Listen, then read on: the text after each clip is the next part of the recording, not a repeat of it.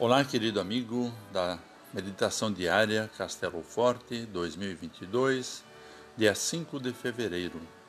Hoje vou ler o texto de Sérgio Luiz Marloff, com o título Pedras como Testemunhas. Então Josué disse a todo o povo: Eis que esta pedra nos será testemunha, pois ouviu todas as palavras que o Senhor nos tem dito. Portanto, será testemunha contra vocês para que não mintam ao Deus de vocês. Conforme Josué 24, versículo 27. O historiador francês Jacques Le Goff, 1924 a 2014, em sua obra Documento Monumento, afirma que, ao se contar a história de um povo, de uma nação, de um país, não devemos apenas estudar os documentos que narram esta história, Além dos documentos, também monumentos contam a história. Por exemplo, as ruínas de uma igreja antiga têm um rico material a ser estudado e pesquisado, a fim de compreendermos a história daquele lugar. As pedras servem como testemunhas. Josué faz algo semelhante com o povo de Israel.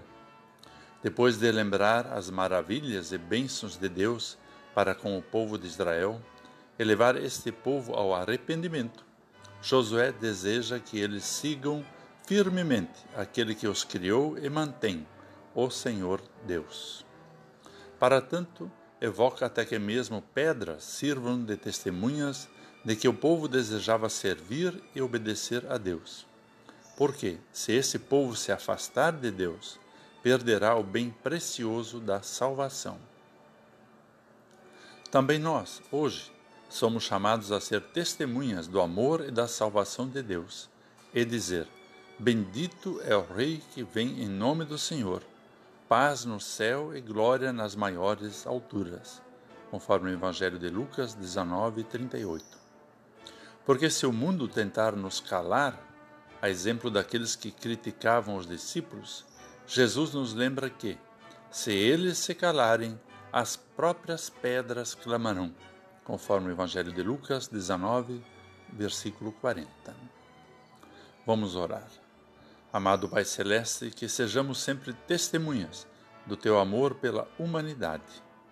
Ao mesmo tempo que valorizemos a história e as pedras que testemunham a fé do teu povo, ontem, hoje e sempre. Por Jesus Cristo. Amém. Aqui foi Vigan Decker Jr. com a mensagem do dia.